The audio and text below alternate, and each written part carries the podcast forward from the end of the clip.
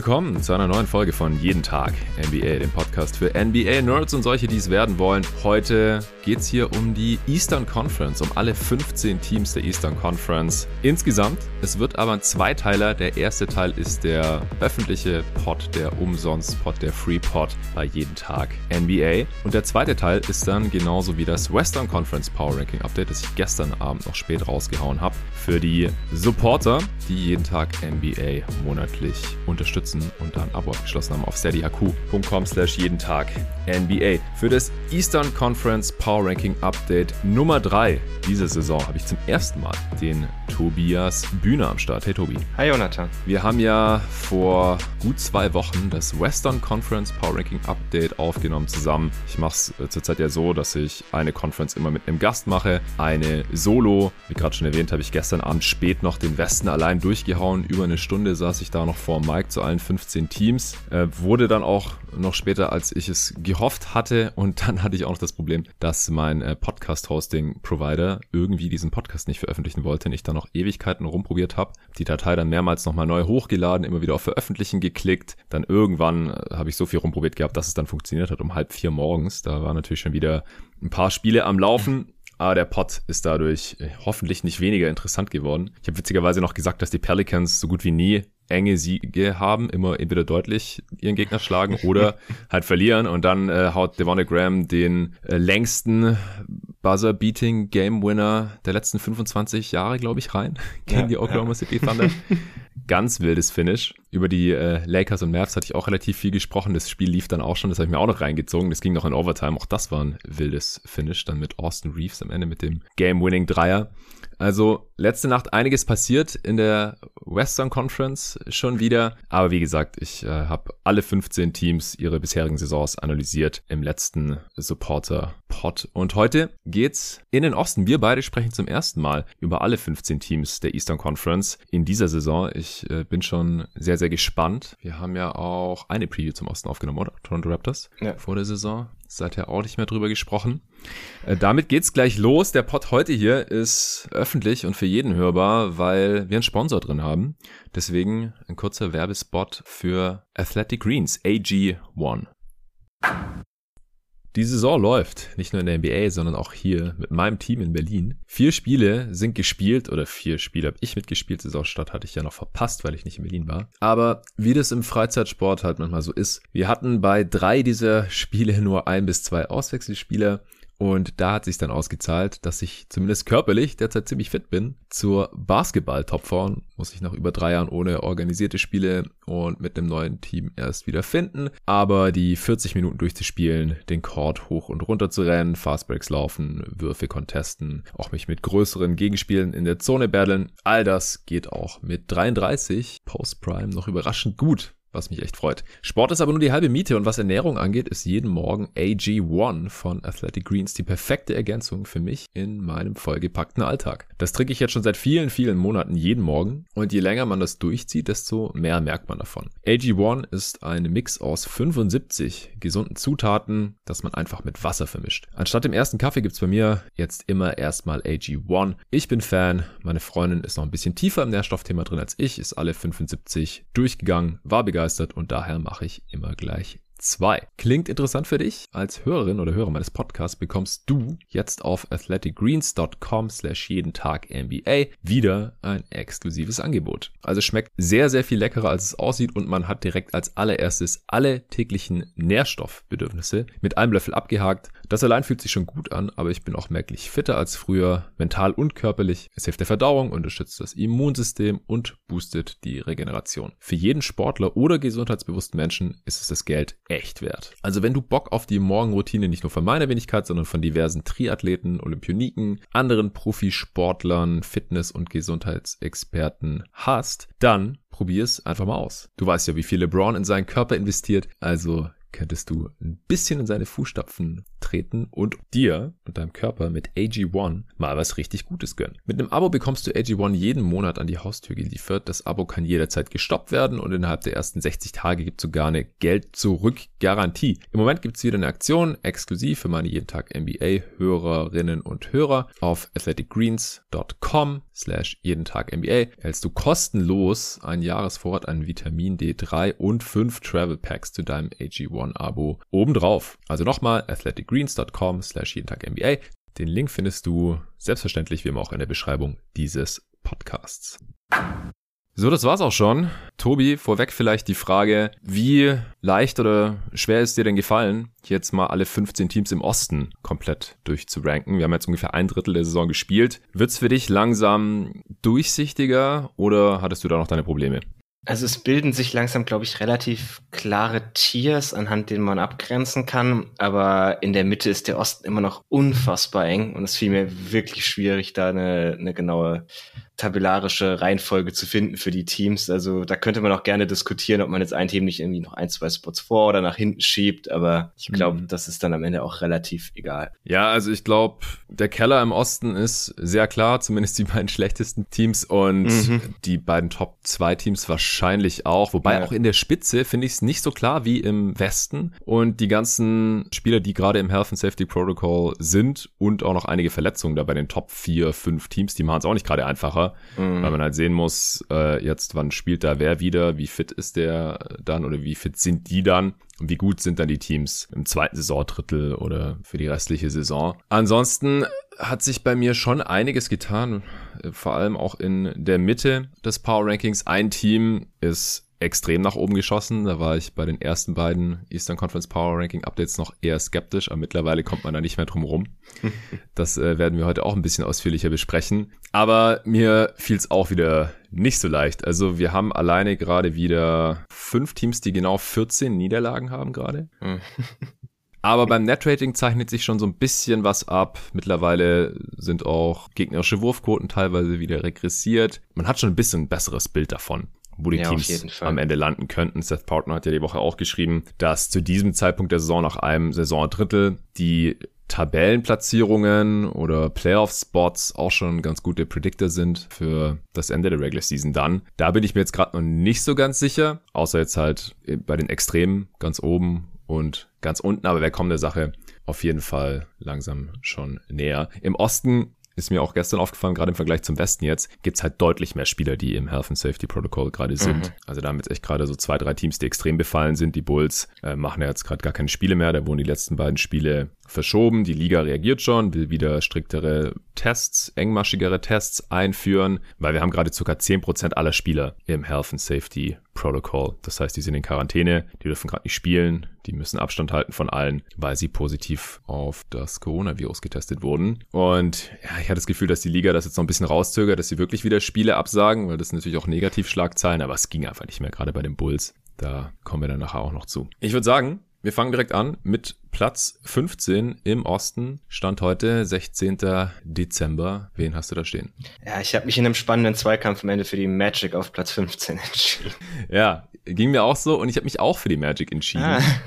Tatsächlich, ich hatte die ja auch schon letztes Mal, das heißt, ich musste da nicht wirklich was ändern. Äh, bei dir ist es ja das erste Power Ranking, mhm. jetzt zumindest hier bei jeden Tag NBA und ich kann mich da immer noch an den letzten Wochen orientieren, aber ja, vom, vom Netrating nehmen sie sich ja nicht so besonders viel, stehen beide bei ungefähr minus 12. Das sind auch die beiden schlechtesten Werte der gesamten Liga. In der Tabelle, ja, macht es auch nicht so einen großen Unterschied. Die Pistons haben vier Siege bei 22 Niederlagen und stehen auf dem 15. Platz im Osten. Die Magic mit einem Sieg mehr und zwei Niederlagen mehr. Ein Platz drüber. Die Pistons haben gar nicht gewonnen. Die Magic einmal gewonnen, zehnmal verloren. Da wir sie beide auf 15 haben, sprechen wir jetzt erst über die Offense. Drittschlechteste Defense, schlechteste der Liga laut Clean in the Glass. Wie gesagt, minus 12er Netrating. Ungefähr das, wenn man es hochrechnet, so auf 15 Siege für die Regular Season hinauslaufen würde. Ja, wieso hast du die Magic an 15 gepackt und nicht die Pistons. Ja, ich sehe bei den Pistons in der Offense jetzt noch so einen ganz kleinen Trend nach oben. Da können wir vielleicht gleich noch drüber reden. Okay. Habe sie deswegen dann noch vor die Magic geschoben. Das mag vielleicht aber einfach nur daran liegen, dass ich mehr Pistons als Magic gesehen habe, um ehrlich zu sein. Mhm. Die Magic haben an der einen oder anderen Stelle noch Probleme, Spieler wieder zu integrieren, die erst nicht Teil der Rotation waren. Also ich denke da vor allem an Chuma Okiki, der wirklich keinen guten Saisonstart hat, leider. Ich habe mhm. mir relativ viel von ihm erhofft, hatte ihn auch in, in verschiedensten Manager-Games und sowas als, als Gamble für die Zukunft gesehen. Und mir dann angeboten jetzt zur Deadline in der jeden Tag NBA Dynasty League. ja, irgendwelche Tanking-Teams könnten ihn ja eigentlich brauchen. Also nur im Retool, ja. ja, ja, ja, ja. äh, jedenfalls, also ich weiß halt nicht, wo da irgendwie so dieser dieser positive Trend wirklich herkommen sollte bei den Magic. Sehr klar, sie haben ein paar junge Spieler, die halt wirklich gut funktionieren. Also Cole Anthony haben du und David ja schon länger geredet. Der gefällt mir auch wahnsinnig gut. Franz Wagner sowieso macht irgendwie dem auch Ehre, dass ich ihn ja als als zweitbesten Wing von der letzten Draftklasse hatte. Wendell Carter sieht plötzlich wirklich gut aus bei den Magic, eigentlich auf Starterniveau für ein Big. Das hätte man jetzt vor der Saison auch nicht unbedingt direkt gedacht. Mhm. Aber irgendwie ist es halt, du weißt nicht so genau, was jetzt, was du jetzt noch von dem Team bekommst. Irgendwann Falls kommt vielleicht demnächst mal wieder zurück. Jonathan Isaac, von dem hört man irgendwie gar nichts mehr. Ja, ist krass. Also ganz komisch also wenn halt jedes Mal, wenn irgendwie so ein Spieler wieder zurückkommt, man wieder große Teile von dem, was man eingespielt hat, vielleicht über den Haufen werfen muss. Gerade weil, weil Falz und Isaac ja eigentlich auch eher zent zentralere Spieler sein sollten, glaube ich halt, dass so ein, ein, Team wie die Pistons, bei denen jetzt wahrscheinlich ziemlich genau steht, was sie irgendwie sind, dass die sich vielleicht eher so ein bisschen einspielen können und dann am Ende irgendwie ein, zwei Siege mehr holen. Aber ich, ich würde mich auch nicht beschweren, wenn man die Magic besser sieht, weil sie halt gerade ein Spiel mehr gewonnen haben. Ja, also es ist jetzt relativ knapp beieinander. Bei den Pistons sehe ich halt noch eine gewisse Upside, wenn Olenek im Januar zurückkommt und Grant mhm. im Februar, die ich bei den Magic jetzt nicht automatisch sehe, nur weil Fultz jetzt bald zurückkommen sollte, ein Jahr nach seinem Kreuzbandriss. Das ist immer so der Zeitrahmen, in dem man rechnet. Und Isaac, echt seltsam, also der hat sich Anfang August 2020 verletzt. Ist jetzt bald anderthalb Jahre her und man hört einfach nichts. Also, dass man nichts hört, ist jetzt auch relativ typisch für die Magic. Die ja, sind einfach eine stimmt. sehr verschlossene Organisation. Ansonsten fällt Jalen Sachs ja gerade auch noch aus. Ist der fünfte Pick gewesen. Rookie Point Guard ist natürlich schade. Der hat sich einen Daumen gebrochen, hat aber wohl keine OP benötigt, aber ja, könnte jetzt auch länger fehlen. Ja, Michael Carter Williams, Etwan Moore haben auch beide schon langwierige Verletzungen. Das ist jetzt aber nicht so schwerwiegend. Es ist halt ein junges Team. Die jungen Spieler haben da relativ viel Verantwortung, dürfen da viel machen. Und die paar Veterans, die sie noch haben, die sind jetzt halt auch schon in diversen Trade-Gerüchten aufgetaucht seit gestern. Dürfen ja auch Spieler, die erst in der letzten Free Agency unter Vertrag genommen wurden, getradet werden. Deswegen ist es gerade natürlich Thema Nummer eins. Ich habe es auch im gestrigen Supporter-Pod schon gesagt. Ich habe am Montag sehr viel über Trades gesprochen. Bei Triple Threat mit äh, Dre und Julius, Just a Kid from Germany. Also gerne da nochmal reinschauen auf YouTube oder als Podcast anhören. Deswegen ja, habe ich jetzt hier im gestrigen Pod nicht mehr so viel drüber gesprochen. Wir beide haben auch letzte Woche ausführlich über diverse Trade-Szenarien gesprochen, hauptsächlich was die Indiana Pacers und diese Rebuild-Meldung da anging. Und die Magic, die könnten Terence Ross traden. Die Frage ist halt, wer will den? Trifft seine Dreier nicht? Mieser Defender. Wir hatten kurz drüber nachgedacht, ob die Mavs ihn vielleicht äh, haben wollen, aber ja, ist, ist wahrscheinlich auch nicht besser als Tim Hardaway Jr. oder so. Gary Harris ist halt auch immer wieder verletzt und angeschlagen. Für den 20 Millionen wird auch schwierig. Also vielleicht da Buyout bei Ross können sie wahrscheinlich froh sein, wenn ihn jemand für einen Second Rounder nimmt oder so. Ja, Ross hat halt auch das ekelhafte Gehalt nächstes Jahr noch. Mm.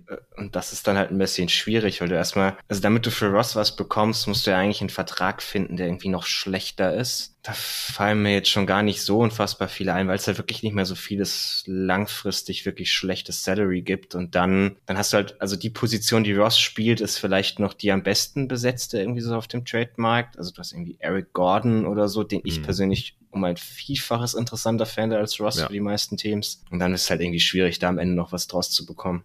Ja, das sehe ich genauso. Also ich fände auch Gary Harris, wenn fit, deutlich interessanter als ja. Terence Ross. Bei Gary Harris würde ich halt wahrscheinlich einfach als Team auf Buyout spekulieren. Wenn du so ein bisschen mit ihm vorher drüber redest, wir haben eine Rolle für dich, ob er da nicht, zu, nicht, nicht schon Ja sagt. Ja, er muss ja auch wahrscheinlich einfach nur auf ein paar Millionen verzichten, die die Magic dann einsparen und die kann er eventuell ja dann auch direkt zurückbekommen oder verliert dann gar nicht so viel. Und er wird ja dann auch Free Agent und wenn er dann bei einem guten Team vorspielen kann und da funktioniert oder das Team viel gewinnt, dann verdient er auch nächsten Sommer als Free Agent wieder mehr. Also das könnte sich wirklich lohnen bei ihm. Und Ross verdient halt diese Saison 12,5 Millionen, nächste 11,5 Millionen. Da muss er halt schon sehr effizient scoren als Sixth Man oder so dass er das wert sein kann. Aber ich würde davon ausgehen, dass mindestens einer von denen auch noch weg ist und dann wird die Spielzeit wahrscheinlich von einem jüngeren Spieler aufgesaugt. Also ich glaube einfach, die Magic werden nicht viel besser, macht ja auch gar keinen Sinn gerade, wo sie stehen als Franchise und deswegen habe ich sie jetzt auch mal hier auf 15 gelassen. Bei den Pistons sieht es halt gerade relativ übel aus, weil die seit dem letzten Mal kein einziges Mal gewonnen haben, die schlechteste Offense der Liga haben, die siebtschlechteste Defense, das ist dann das zweitmieseste Net-Rating, nee, das ist das mieseste Net-Rating der Liga. Mhm. Die Magic sind leicht besser. Und wenn man das auf 82 Spiele hochrechnet, kommt man dann bei 14 Siegen raus und die Jeremy Grant-Verletzung, Daumenverletzung hatte Bender im Daumen gerissen, soll im Februar wahrscheinlich wiederkommen. Die macht's nicht besser. Und Kevin Olenek, der fehlt ja jetzt schon länger mit seiner Knieverletzung. Der soll auch aus dem Januar wiederkommen. Die Frage ist halt, wenn die wieder fit sind, könnten die nicht eventuell getradet werden, tauchen auch in diversen Gerüchten auf.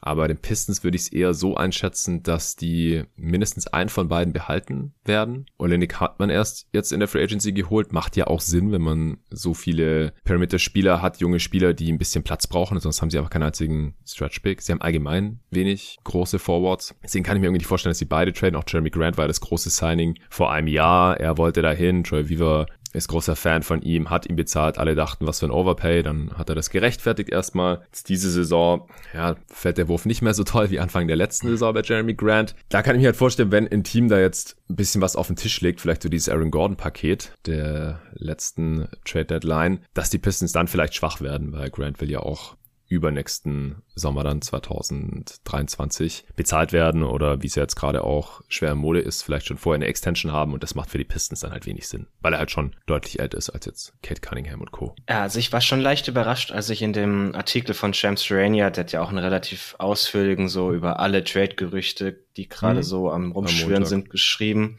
dass da drin stand, dass die Pistons sehr offen Jeremy Grant diskutieren und auch bereit wären, sich von ihm zu trennen. Also es war jetzt so das erste Mal, dass man das wirklich aus der Ecke gelesen hat und dass es vor allem ja. in dieser Deutlichkeit irgendwie dastand und das schon auch so klang, als käme das Ganze eher aus dem Pistons Camp, weil im nächsten Satz stand dann irgendwie, sie bekommen jede Woche Anrufe von Dutzenden von Teams ja, ja. Eine recht geile Dutzende, Aussage. ja. Also ja. 24 Teams rufen da jede Woche an, mindestens. Und das ist ja, also das ist ja eine, nennen wir es Info, die, die hauptsächlich den Pistons dran gelegen ist, dass es öffentlich ja. wird, dass es halt so viele Interessenten gibt. Deswegen kann man irgendwo Schlussfolgern, dass wahrscheinlich der ganze Absatz eher von denen kommt. Mhm. Dann auch der Teil darüber, wie offen sie halt für einen Trade wären. Das fand ich dann tatsächlich ganz interessant, weil ich das nicht erwartet hätte. Nee, ich auch nicht. Aber ich denke, das Angebot muss halt gut genug sein. Sie mhm. haben jetzt noch nicht so den Druck, ihn zu traden. Sie können ihn noch im Sommer traden oder vor der nächsten Deadline. Ja.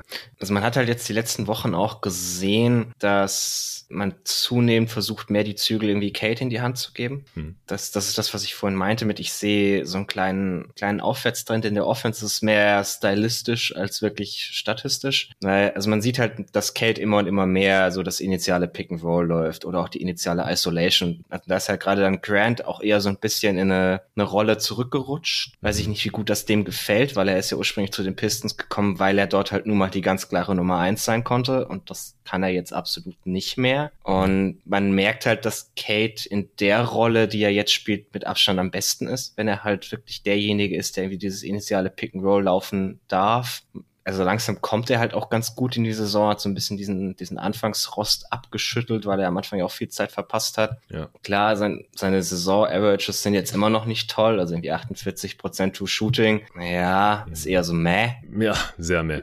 Aber immerhin so über die letzten fünf bis zehn Spiele ist er schon langsam bei League Average und das in einer dann deutlich größeren Rolle, mit einer immer deutlich größer werdenden Usage, das ist dann schon völlig okay für einen Rookie. Und ich glaube halt, dass da auch so ein bisschen die, das Management Druck gemacht gemacht hat auf den Coach, weil Twain Casey hat am Anfang der Saison schon relativ viel in einer etwas anderen Offense laufen lassen, wo Kate dann eher so die zweite, dritte Geige war. Und ich kann mir halt vorstellen, dass das Management gesagt hat, jetzt ist aber Schluss damit, äh, gibt Kate gefälligst alles, was er schlucken kann. Und dann mhm. schauen wir weiter. Ja.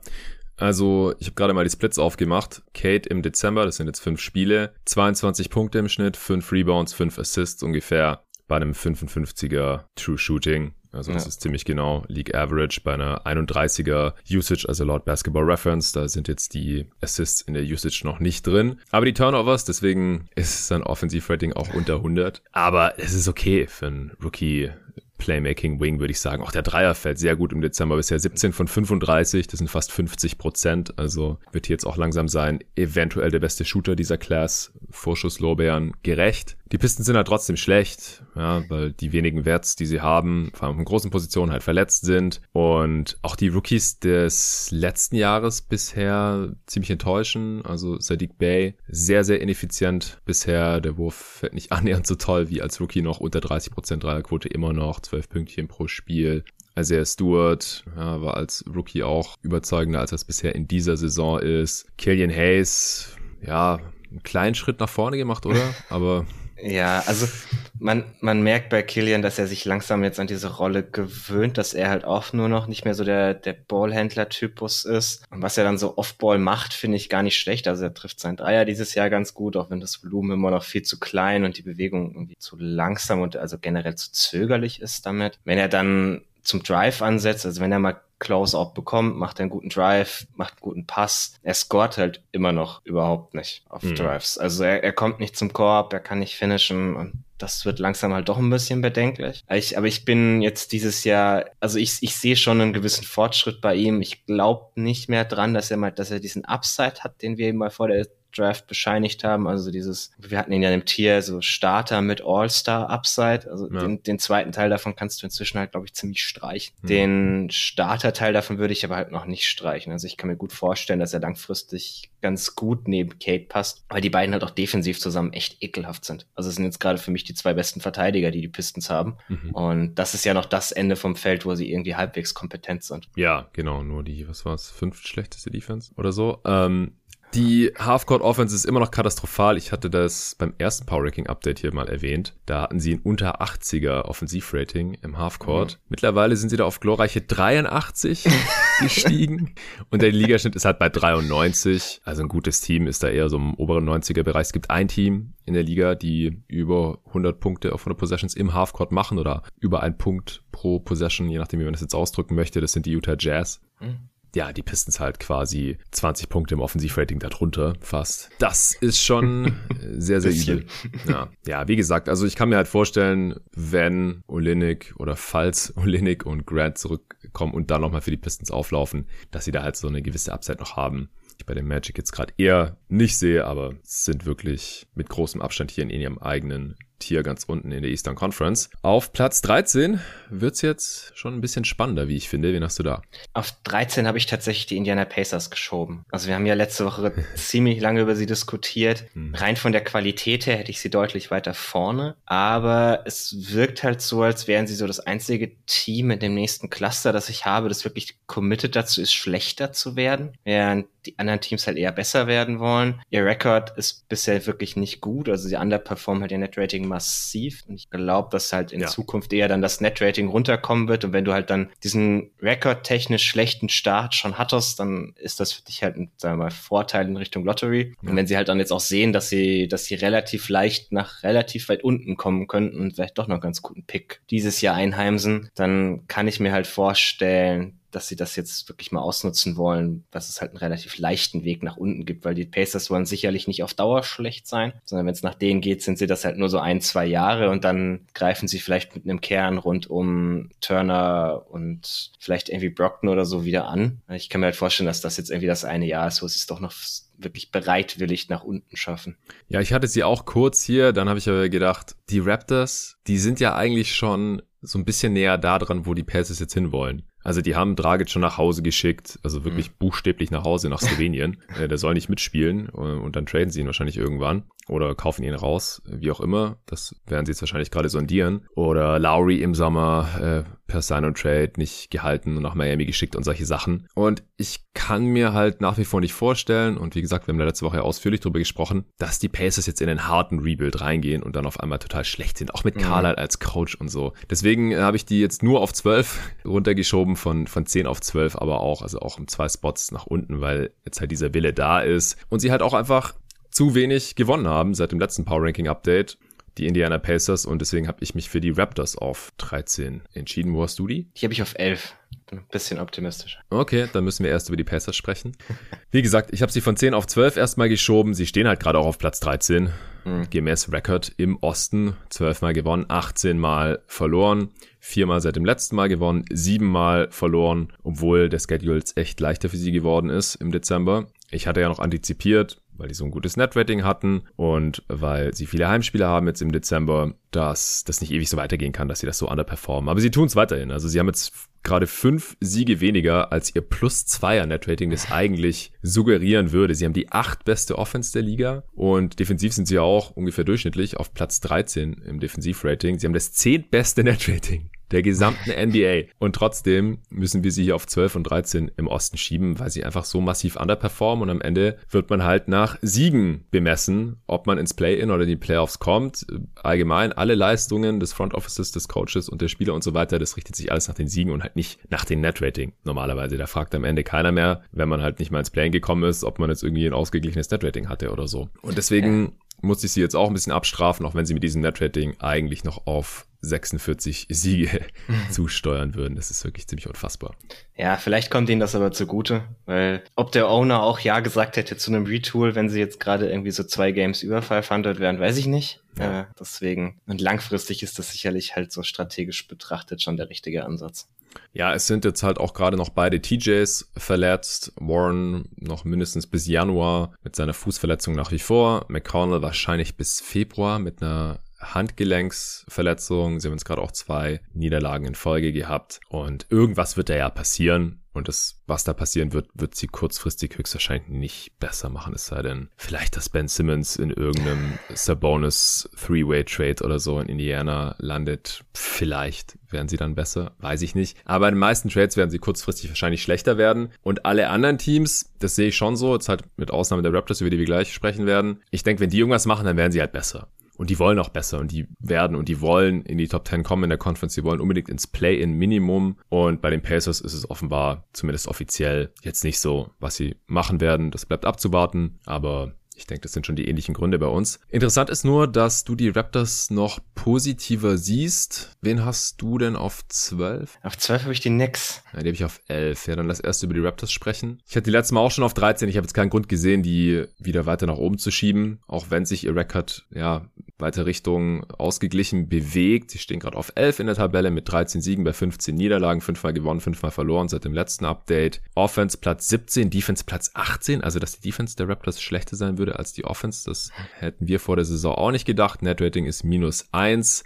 Das ergibt, wenn man es hochrechnet, 38 Siege auf die gesamte Saison. Ja, was hältst du denn von den Raptors bisher? Wie gesagt, wir hatten die Preview zusammen aufgenommen. Hm. Du hast sie damals auch schon ein bisschen positiver gesehen als ich, oder ich habe das als etwas realistischer angesehen, dass sie eventuell am Ende ja gar nicht ins, in die Playoffs wollen oder so. Ja, wobei sie sich ja gerade genau auf den Rekord zu bewegen, den ich ihnen vor der Saison gegeben hätte. ja. Hast du nur festgehalten. Ähm, also ich die Offense ist, glaube ich, ziemlich genau das, was wir auch erwartet hätten. Also die Halfcourt-Offense ist wirklich schlecht, da sind sie irgendwie 25. Mhm. Aber sie kommen halt mehr in Transition als jedes andere Team der ganzen Liga. Das hatten wir auch antizipiert, dass sie das halt machen müssen, mhm. weil sie im Halfcourt eigentlich nur Fred van Vliet haben, der eine wirklich gute Saison spielt. Aber das ja. ist halt so der Einzige, der wirklich gerade irgendwie verlässlich Offense generiert. Jetzt gerade auch, wo, wo Oji Ananobi raus ist, wo mhm. Siakam langsam erst wieder zurückkommt. Der, der tut ihn aber offensichtlich gut gut. Also das merkt man schon. Aber der, der große Unterschied zu dem, was wir vor der Saison vielleicht so als Best Case dachten, ist halt die Defense. Und die Defense ist ein bisschen kompliziert. Also man muss auch sagen, sie sind jetzt über die letzten Wochen deutlich besser geworden in der Defense. Über die letzten zwei Wochen sind sie in der Top 5 Defense. Wieder, und ja. Anfang der Saison waren sie da ja auch schon. Nee, Anfang der Saison waren sie mal ganz, ganz weit unten in der Defense. Nee, die, ganz am Anfang waren sie auch oben, dann sind sie total abgestürzt, okay. weil sie irgendwie über einen zwei Wochen mhm. Stretch so ungefähr die schlechteste hatten und jetzt okay. kommen sie dann wieder. Ja, ich, ich gucke immer so die ersten vier Wochen oder so eigentlich überhaupt keine Stats an und mhm. da waren sie dann schon schlecht, als ich das erste Mal reingeguckt habe. Ja,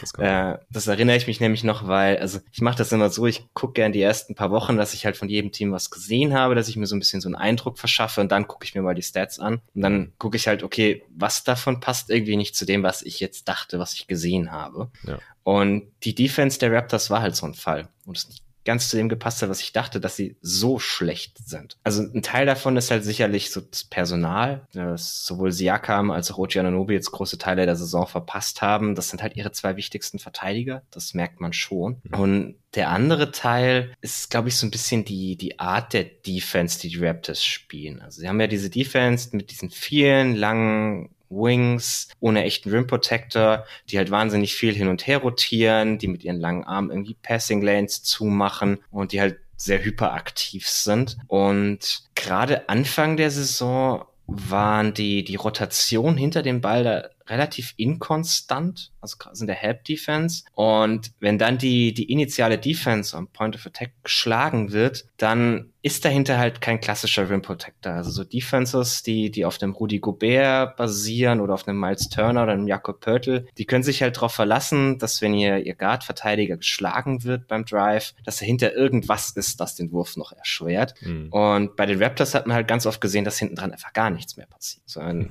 da konnte der Gegner einfach per Drive schlägt seinen Mann und kommt dann bis zum Korb. Und das ist halt was, das hat man so, so Höhepunkt der Raptors Defense vor, vor zwei Jahren, wo sie das System angefangen haben zu implementieren, halt gar nicht gesehen. Und das sieht man jetzt auch wieder deutlich weniger. Also Pascal Siakam ist da auf jeden Fall ein sehr, sehr wertvoller Bestandteil von. Und also ich, ich glaube, man kriegt jetzt nach und nach besser diese Rotation, die man halt hinter dem Ball braucht, wenn man diese Defense spielen will, weil es ist halt eine Defense, die darauf basiert, dass du extrem viel Bewegung in deiner Defense hast, extrem viel, dass jeder die Rotation mitmacht, niemand die Rotation verschläft und das scheint jetzt nach und nach so langsam zu funktionieren. Ich habe ja letzte, wir haben ja letzte Woche kurz über Scotty Barnes geredet.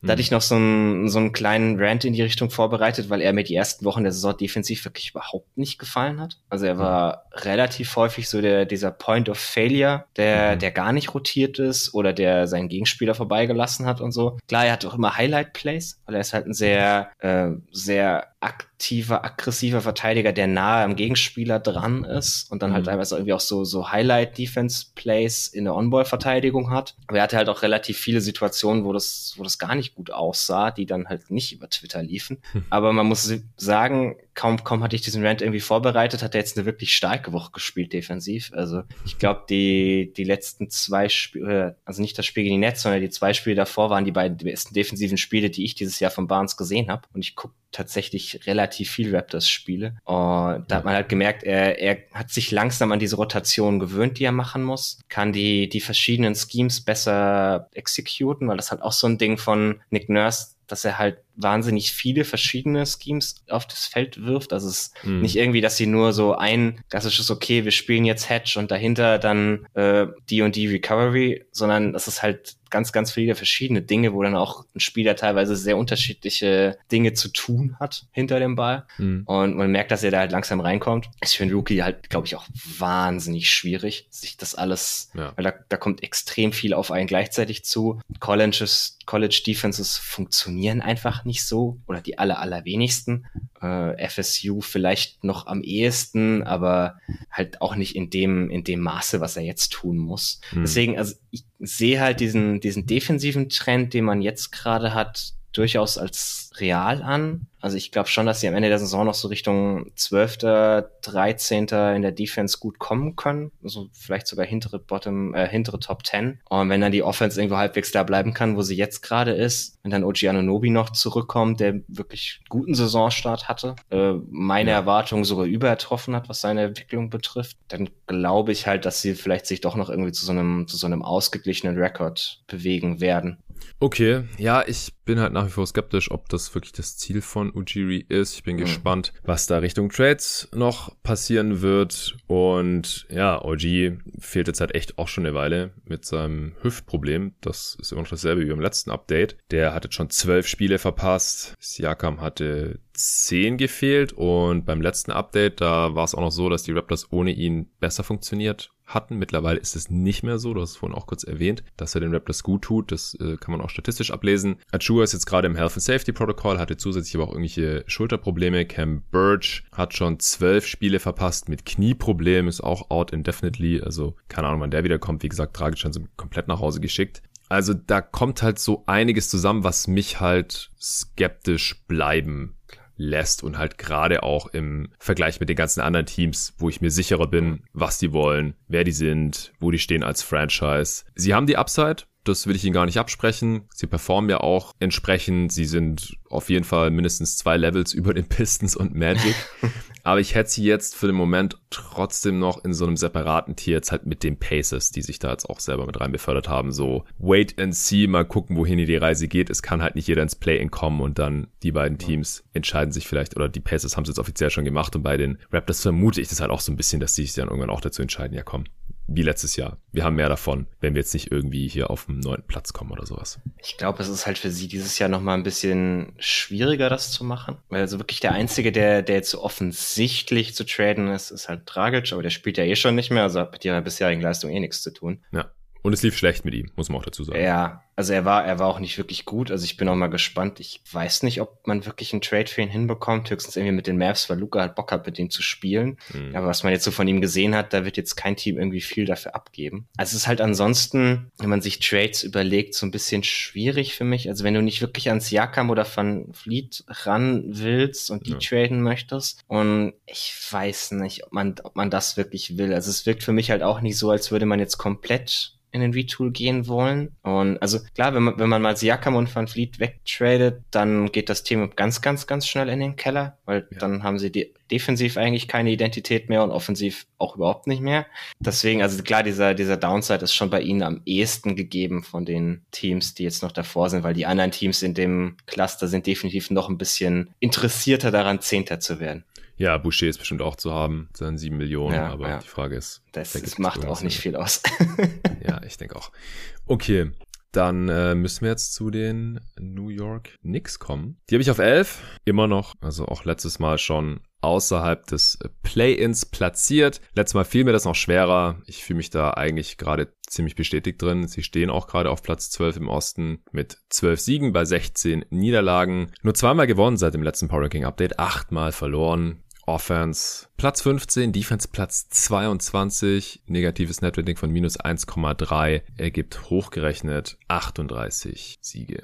Du hast sie auf 12, also sehen wir mhm. sie da auch relativ ähnlich. Es hat sich ein bisschen was getan bei den Knicks. Ich glaube, beim letzten Power Ranking Update, da war gerade bekannt geworden, dass Kemba Walker sitzen soll, rausfliegt aus der Starting Five. Oder ich glaube, das kam kurz danach. Ja, genau. Letztes Mal habe ich noch, habe ich noch mal gesagt, wie katastrophal diese Starting Five eigentlich aussieht. Ich sehe gerade meine, meine Notizen von vor drei Wochen. Äh, die waren bei minus 16 und äh, war aber die mit am Abstand meistgespielte Lineup der Liga. Und irgendwie ein, zwei Tage später hat Thibodeau dann auch reagiert und Kemba Walker dauerhaft auf die Bank verbannt. Und Seither haben sie ein minus 8er Net-Rating insgesamt als Team. Also es läuft unterm Strich noch schlechter. Das war nicht die Lösung des Problems.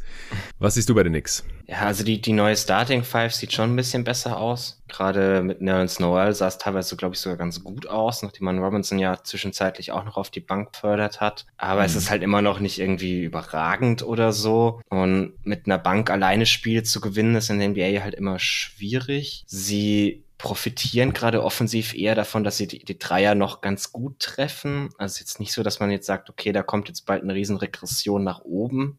Und es ist halt so ein bisschen schwierig für mich zu sehen, warum das Team jetzt plötzlich besser sein soll. Also ja. Evan Fournier, klar, kann sicherlich besser spielen, sieht bisher absolut katastrophal aus. Aber den jetzt auf die Bank zu befördern und dafür irgendwie wieder jemand anders starten zu lassen, ich glaube, das wird es halt auch nicht besser machen, weil man hat nicht so viele Optionen an der Stelle, hm. die, die wirklich massiv besser wären. Man hatte jetzt teilweise irgendwie auch Verletzungssorgen oder relativ viele Ausfälle. Dann, dann spielt Granton Grimes mal ein Spiel wirklich stark und ist dann irgendwie im nächsten Spiel dann auch wieder draußen, weil er sich irgendwas, ich weiß gar nicht, Health and Safety genau Protocol. Hatte. Genau, stimmt, ja, stimmt. Genauso wie auch. Barrett und Toppin. Also die Knicks haben auch gerade drei Dudes, die da betroffen sind. Ja. Ähm, ja, mach du gerne erst deinen Punkt. Ja, das ist halt, also das kommt dann halt irgendwie auch noch dazu. Sie konnten sich nie so wirklich einspielen. Ich, ich sehe jetzt auch nicht irgendwie irgendwelche neuen Ideen, die die Fips jetzt rauswirft. Also es ist nicht so, dass da jetzt irgendwie, okay, er merkt, sein System funktioniert am Anfang der Saison nicht, er muss jetzt einen Haufen Dinge ändern, sondern davon sehe ich irgendwie nur relativ wenig und das ist halt schon immer so eine, so eine Thibodeau-Kritik, die ich ein bisschen hatte. Hm. Äh, das fällt nicht auf, wenn wie letztes Jahr das System halt funktioniert, weil wenn das System nicht funktioniert wie dieses Jahr, dann kann das schon mal zu einem Problem werden. Julius Randle sollte man meinen, müsste besser spielen können, aber ich bin mir da auch nicht so ganz sicher. Ein großer Teil davon ist, warum er dieses Jahr schlechter ist, ist sein, sein Jump-Shooting, hm. das eben in die Richtung regressiert ist, die wir ja fast befürchtet hatten. Deswegen ist seine Saison immer so ein bisschen, okay, ist ein Outlier, gibt uns ein bisschen mehr davon. Ja dann können wir drüber reden, ob wir dich in die Top 30 packen. Und ich glaube, ja. jetzt gerade wird darüber halt auch keiner mehr diskutieren, dass man das nicht tut. Nee. Oh, und dann ist halt so ein bisschen, dann ist halt so ein bisschen schwierig, okay, was ist das, was ist das High-End-Talent dieses Teams? Also was, wenn Julius Randle nicht wirklich gut ist, wer ist dann irgendwie diese, diese treibende Kraft? Ist, ist Derrick Rose gerade der beste Knicks-Spieler? Äh, Aua. Ja. Also Barrett also, ist es halt leider auch nicht. Der ist nee. genauso regressiert wie Randall. Also die treffen halt beide ihre Jumper nicht so wirklich. Mhm. Also bei Randall ist es echt so, der trifft 34 Prozent seiner Dreier, 31 Prozent der langen Zweier, 33 Prozent der kürzeren Midrange Jumper, 39 Prozent aus der Floater Range. Das ist halt alles echt mies. Mhm. Er trifft eigentlich nur am Korb ganz gut und da nimmt er aber nicht mal jeden dritten Wurf, weil er da einfach nicht mehr so viel hingeht oder auch nicht so viel hinkommt, obwohl das Spacing nix eigentlich besser geworden ist. Und trotz allem muss man ja eigentlich sagen, dass die Offense gar nicht so das große Problem der mhm. Knicks ist, weil die ist sogar relativ zur restlichen Liga deutlich besser als letzte Saison, obwohl Randall regressiert ist und Barrett nicht besser geworden ist und Kemba enttäuscht hat und so weiter und so fort. Ähm, sie sind ja auf Platz 15 in der Offense. Letztes Jahr waren sie auf Platz 24. Also sie könnten ein bisschen mehr rennen. Sie sind das vierteffizienteste Team in Transition, aber kommen da halt relativ selten rein. Bei keinem anderen Team ist die Diskrepanz zwischen der Effizienz und der Frequenz in der Transition Offense größer. Aber das ist halt auch wieder Thibodeau's Coaching. Der mag das einfach nicht so gern, dass gerannt wird. Ich denke, da wird sich dann wahrscheinlich auch nicht mehr viel dran ändern. Glaub also mehr gerannt nicht. als letzte Saison, glaube ich, aber das ist wahrscheinlich auch schon das höchste der Gefühle. Aber die Defense, ja, Nachdem die Gegner der Knicks letzte Saison mit unter 34 Prozent ja am Ende trotzdem noch die schlechteste Dreierquote hatten, obwohl es ja zum Ende der Saison auch schon zur Mitte zurückregressiert ist und du deine Wette da gewonnen hattest. Die Hörer können sich vielleicht erinnern. Jetzt ist sie halt mit knapp 36 Prozent, zwei Prozent höher nochmal und damit leicht überdurchschnittlich, ohne dass die Knicks jetzt irgendwas anders machen als letzte Saison. Die Knicks verteidigen gleich, trotzdem treffen die Gegner halt ein bisschen besser. Wer hätte gedacht? Ach ja, du zum Beispiel oder ich. und sie lassen halt so echt viele Dreier zu. Das war letzte Saison auch schon so. Und wenn die Gegner mhm. nicht treffen, dann ist die Defense gut. Und wenn sie sie dann zwei Prozent besser treffen, auf einmal wird das alles zu effizient für den Gegner. Und dann ist die Defense halt auf einmal weit unterdurchschnittlich anstatt Top 5. Und dann haben sie halt ein Problem, weil dann verlieren sie mehr Spiele, als sie gewinnen. Und dann sind sie auf einmal außerhalb von einem Play-in-Platz. Und sie waren ja bis zum bis vor kurzem hatten sie ja gar keine Verletzungsprobleme fast. Das hatte ich beim letzten Update noch gesagt. Da waren sie eins der Teams mit den wenigsten Verletzungsausfällen der gesamten Liga. Also darauf konnte man es auch nicht wirklich schieben. Und ich sehe jetzt auch nicht so ganz, was herkommen soll. Also es sei denn, Randall hat auf einmal einen Hotstreak oder Barrett oder am besten beide. Trades, weiß ich jetzt auch nicht, drängt sich auch nicht so wirklich was auf. Deswegen habe ich die Knicks jetzt auch bis auf weiteres hier auf Platz 11 gelassen. Also bei allen anderen Teams, da sehe ich entweder ein bisschen mehr Upside oder die sind halt jetzt schon besser als die Knicks. Und ich wüsste nicht, wieso sich großartig ändern sollte. Also außer die Wizards vielleicht, da könnte man vielleicht hm. diskutieren. Ja, also es ist halt auch, sie, sie machen defensiv nicht so viel anders als letztes Jahr. Hm sie können irgendwie plötzlich nicht mehr defensiv rebound. Das ist vielleicht so ein, so ein kleines Ding, das sich auch wieder, wieder ausgleichen könnte. Habe ich jetzt ehrlich gesagt beim Schauen nichts gesehen, warum sie da plötzlich deutlich schlechter sein sollten. Mhm. Aber ansonsten weiß ich nicht, ob man nicht halt auch so ein bisschen an dem Punkt angekommen ist, an dem sich die Gegner halt auch darauf eingestellt haben, mhm. weil es für, sie nichts mehr Neues ist. Das, der Scouting Report, gerade wenn du halt die ganze Off-Season Zeit hattest, steht jetzt langsam. Und also wie gesagt, ich, ich sehe halt nicht so dieses, dieses klare Ding, okay, mit Spieler XY läuft es jetzt plötzlich wieder viel besser oder so. Man hat einen wahnsinnig tiefen Kader, aber das bringt halt auch nur begrenzt was wenn, wenn du nicht diese, diese, diese treibende Kraft hast. Und deswegen hätte ich jetzt die anderen Teams aus dem, dem Cluster eher noch ein bisschen besser gesehen. Ja. Okay, dann kommen wir doch zum nächsten Spot. Wen hast du auf 10? Auf 11 hast du ja die Raptors gehabt. Ja, genau. Auf 10 habe ich die Wizards. Ja, ich auch. Habe ich damit um einen Platz abgestraft. Die hatten ja einen sehr heißen Start. Ich habe sie trotzdem nie allzu hoch hinaus geschoben, weil ich da immer schon so ein bisschen Regression mit eingepreist hatte. Und die kommt jetzt halt so langsam. Sie stehen nur noch auf Platz 8 im Osten, 15 Siege, 14 Niederlagen und seit dem letzten Mal auch nur viermal gewonnen, achtmal verloren. Sechst schlechteste Offense der Liga. Defense mittlerweile auch nur noch auf Platz 16. Das gibt ein negatives Netrating, minus 2,2 ist auch das schlechteste von allen Teams hier in diesem Bereich und das acht schlechteste der Liga. Das ergibt hochgerechnet nur 35 Siege für Washington. Was hältst du von den Wizards? Ja, also die Defense kommt jetzt langsam wieder so ein bisschen auf dem Boden der Tatsachen an. Und sie haben ja am Anfang der Saison auch wahnsinnig viel davon profitiert, äh, dass die Gegner ihre Dreier schlecht getroffen haben. Hm. Und das ist halt jetzt wieder zurückregressiert. Den Effekt hat man jetzt nicht mehr. Es sieht immer noch ganz solide aus, eigentlich größtenteils. Man hat halt diese Wings, mit denen man viel switchen kann.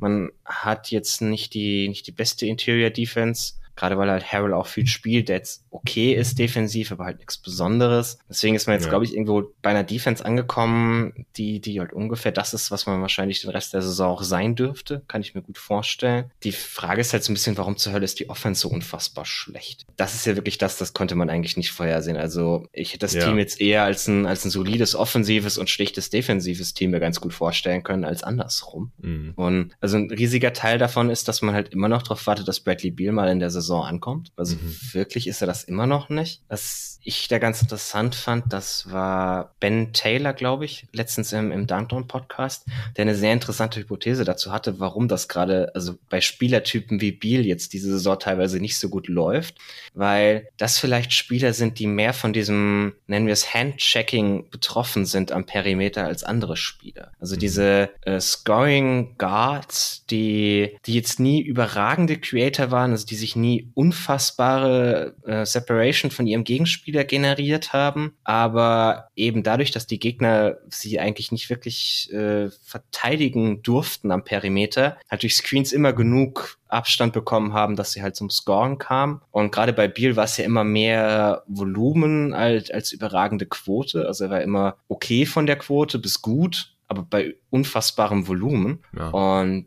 jetzt dieses Jahr, wenn die Gegner halt so ein bisschen ihn mit der Hand führen dürfen, damit besser durch die Screens kommen, er über die Screens nicht mehr wirklich Separation generieren kann, dann geht die Effizienz halt nochmal ein bisschen runter und wenn er da dann halt nicht mehr auf einem guten, sondern eher auf einem Unterschied, unterdurchschnittlichen Niveau sich bewegt, ist das bei seinem Volumen halt direkt noch ein viel größeres Problem irgendwie. Fand, also fand ich eine ganz interessante Hypothese, weil es irgendwie auch noch auf so, so zwei, drei andere Spieler der Liga irgendwie ganz gut übertragbar ist, die so ein, die so ein ähnlicher Spielertypus sind. Mhm. Uh, weiß ich nicht, ob das jetzt am Ende wirklich irgendwie so der einzige Grund ist oder vielleicht einfach bald demnächst mal wieder anfängt, seine Dreier 5% besser zu treffen und dann hat sich das auch wieder erledigt. Ja, also ich glaube, es ist eine Kombination aus beidem oder aus mehreren Faktoren, die da zusammenkommen, weil ich meine, er macht acht Punkte pro Spiel weniger als letzte Saison. Ja. Das ist schon abartig. Ich finde ja auch, dass die Defense in der NBA gerade ein bisschen zu handsy ist. Also das ist einfach mhm. unglaublich. Bei jedem Dribbling am Perimeter darf der Gegner einfach das Handchecking ist einfach wieder erlaubt. Also ja. die Regel wurde quasi inoffiziell zurückgenommen und es ist mir auch schon ein bisschen zu viel, weil es ist halt ein Foul. Also es ist halt ein Foul. Sorry, du darfst nicht die Hand an den Gegenspieler legen, wenn der gerade am, am Dribbeln ist und am besten noch irgendwie am Arm oder an der Schulter die ganze Zeit. Das ist schon heftig. Also es ist mir gerade ein bisschen zu viel. Also es gibt einfach einen Unterschied zwischen diesen ganzen Bullshit-Fouls, die nicht mehr gecallt werden, was ich gut finde, oder man lässt, man pfeift jetzt nicht jeden äh, Kontakt, Körperkontakt bei der Rim Protection oder so, aber das finde ich schon teilweise einfach auch ein bisschen anstrengend so beim, beim Zugucken, dass es dann einfach so, so eine Prügelei ist, gefühlt. Und bei Biel, ja, kann, kann gut sein, dass er da drunter leidet. Ich habe den Pod auch gehört, fand es auch ganz interessant. Das Ding ist, es wird auch weniger für ihn assistiert, also seine Zweier, ist, also man muss mehr für sich selber machen und du hast gerade schon gesagt, das konnte er noch nie so richtig gut. Also er ist halt schon so ein halbwegs abhängiger Scorer gewesen. Also er muss mehr seiner Dreier und seiner Zweier selbst vorbereiten. Bei den Dreiern ist jetzt nicht so schrecklich viel, so ich glaube drei, vier Prozent mhm. oder so. Es waren halt über 70 Prozent vorbereitet. Jetzt sind es unter 70 Prozent, aber es gibt halt ganz andere äh, Shooter oder halt die in diesem Topscorer-Bereich 30 plus Punkte waren, die bereiten halt, was weiß ich, nur jeden zweiten, äh, die kriegen nur jeden zweiten Dreier oder so vorbereitet oder noch viel weniger. Ich meine, Doncic, Lillard und Co. 90 Prozent ihrer Dreier nehmen die off the dribble. So ein Spieler war Lillard, äh, Lillard mhm. sag ich schon. So ein Spieler war Deal halt einfach nie. Und bei den Zweiern ist auch jeder dritte Korb jetzt nur noch assistiert. Da war er auch über 40 Prozent noch in der letzten Saison. Also vielleicht klappt das einfach noch nicht so ganz im System vom neuen Coach, Ansel Jr. oder mit im Zusammenspiel mit Dinwiddie. Ich hatte ihn vor zwei Wochen bei den ersten jeden Tag NBA Awards Updates noch als Comeback Player of the Year. Seit er spielt er total kacke. Und Beal profitiert dann halt, weil er dieser Spielertyp ist, halt natürlich auch davon, wenn, wenn der Playmaker neben ihm besser ist. Und ich mhm. meine, bei allem, was man an Westbrook so kritisieren kann an seinem Game, er zieht halt unglaublich viel Aufmerksamkeit der Defense auf sich. Und das hat mit Beal im Zusammenspiel dann zumindest Bradley Beal selbst und, und seinem Scoring-Output und seiner Effizienz anscheinend ganz gut getan. Und das hat er jetzt halt nicht mehr. Und dann kommt er noch wahrscheinlich ein bisschen so, ja, Shooting-Pech. Hast, hast du seine so Dreierquote gerade vor dir? 27 Prozent. Ja, und 24 Prozent above the break. Das ist schon, also das ist schon hart. Das sind auch beides mit Abstand los für ihn. Also eine gewisse Regression ist da, glaube ich, von sich aus einfach zu erwarten.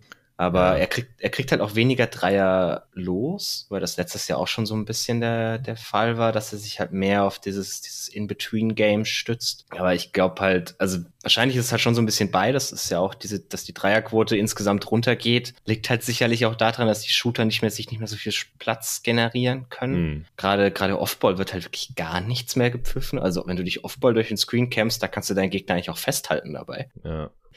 Also ist es sicherlich irgendwie so ein Mittelding und das ist halt für, für ein Team wie Washington, das so auf diesem System basiert. Okay, sie haben zwei Ballhändler, sie haben einen Haufen Wings, die jetzt alle nicht unbedingt irgendwas für sich selbst kreieren sollten. Sie haben Bigs, die gute Rollman sind, aber die jetzt auch ansonsten nicht viel tun. Wenn dann halt dein, dein bester Creator so ins Bodenlose sinkt, ist es für eine Offense halt schwer, das zu kompensieren. Das denke ich auch. Ja, also ich habe es jetzt hier auch gerade noch mal vor mir. So seine besten Dreierquoten, er hat ja vor ein paar Jahren schon immer so um die 40 Prozent eher geschossen. Da waren aber halt auch über 80 Prozent seiner Dreier aufgelegt. Halt mhm. viele auch von John Wall. Also ich glaube, er profitiert einfach mehr von einem primären Playmaker, der irgendwie die Defense auf sich zieht und dann ihm einen Dreier servieren kann. Ansonsten ist er halt eher die letzten Jahre nur so im mittleren 30er-Bereich gewesen, was die Dreierquote angeht und jetzt ist sogar unter 30 gefallen. Ich glaube, bis zum Ende der Saison wird er da wieder drüber kommen. Alles andere würde mich wundern. Also Freiwurfquote ist jetzt auch nicht eingebrochen oder so. Und dazu kommt noch, wenn man sich anschaut, wie viel Danks er hat, was ja immer so ein Indikator ist für, ja, wie athletisch kann ein Spieler noch finishen.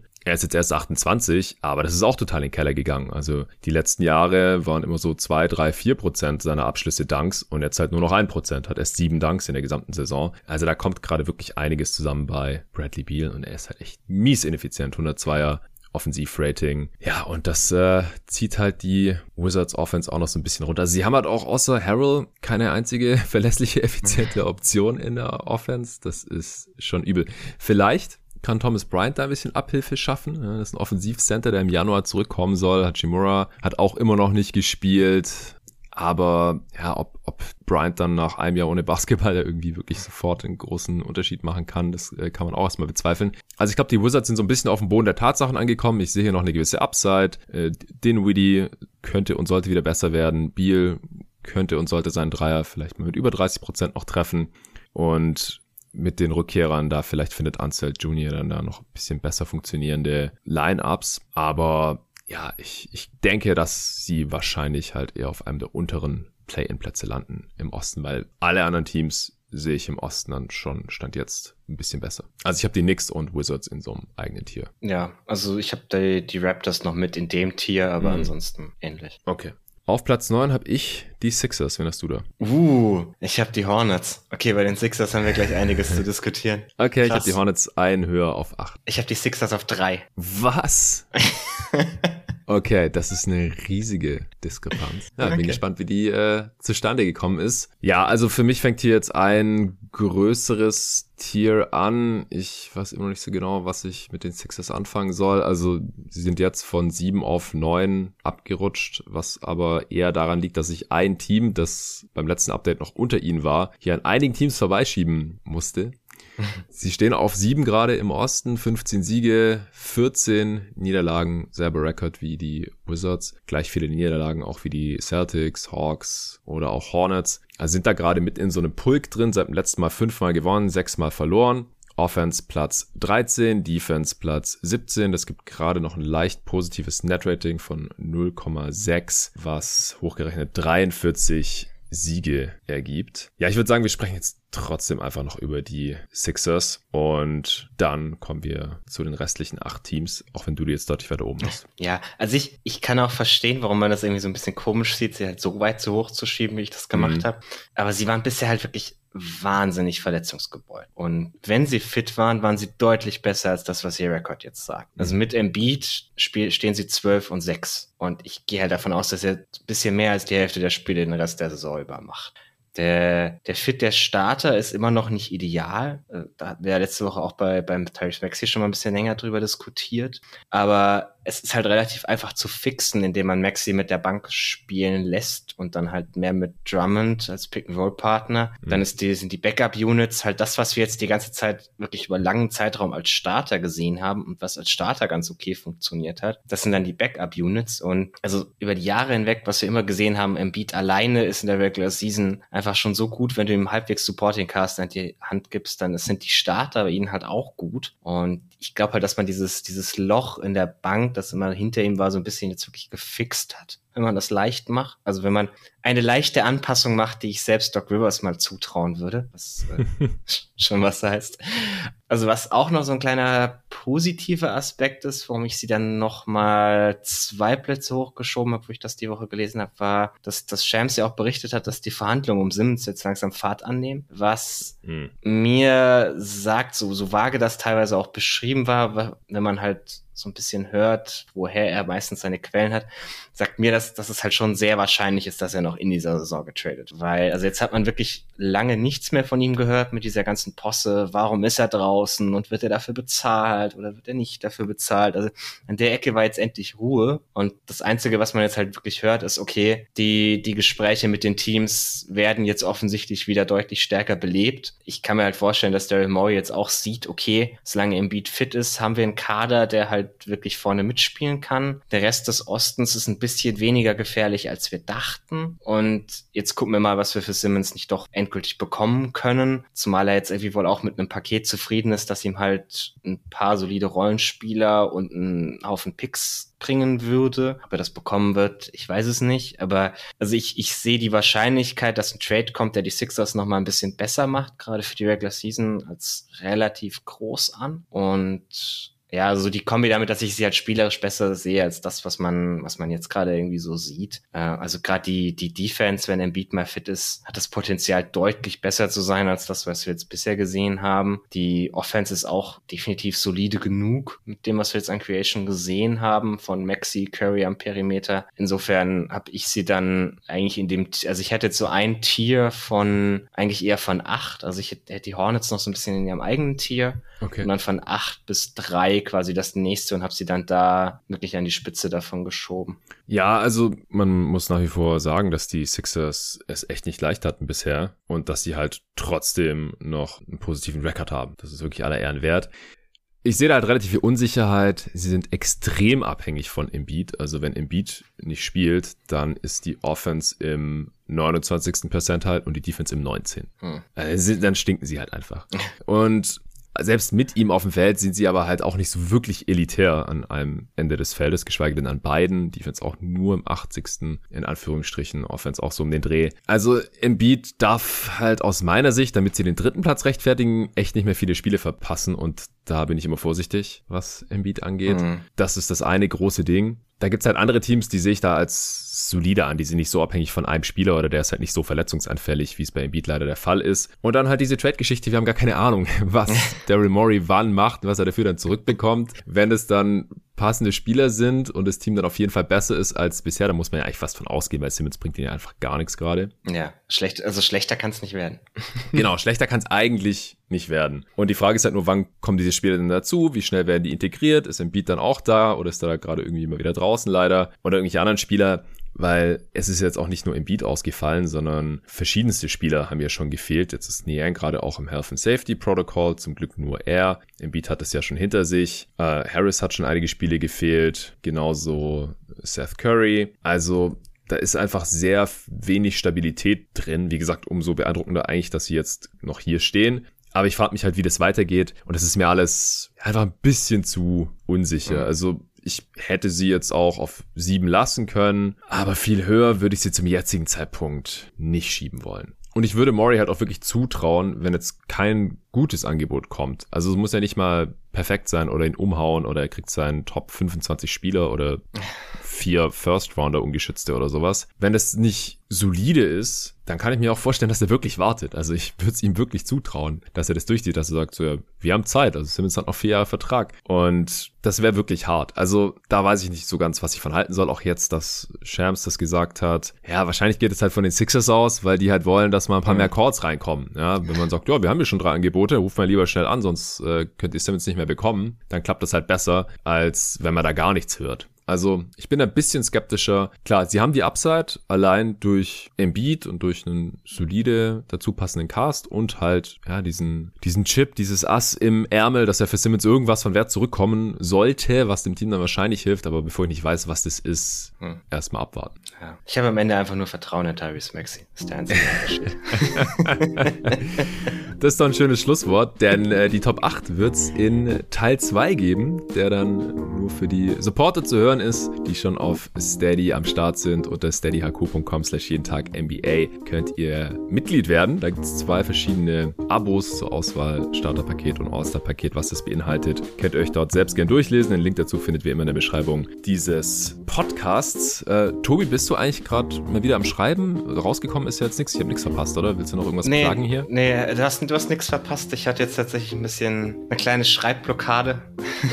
okay. Aber äh, jetzt so in Richtung der nächsten ein bis zwei Wochen wird mal wieder was kommen. Äh, da es dann hauptsächlich so ein, so ein kleiner Trade-Ausblick aus Sicht der Spurs, mhm. was äh, in den vergangenen Jahren immer ein bisschen langweilig war, dieses Jahr vielleicht ein bisschen spannender wird. ich bin gespannt. Alles klar, das werden wir dann zu gegebener Zeit auch pluggen. Dann erstmal vielen Dank dir hier für Part 1. Part 2 nehmen wir auch gleich auf und der wird dann für diese Porter ja, wahrscheinlich morgen früh zu hören sein. Danke auch an Athletic Greens fürs Sponsoren dieser Folge und bis dahin. Ciao.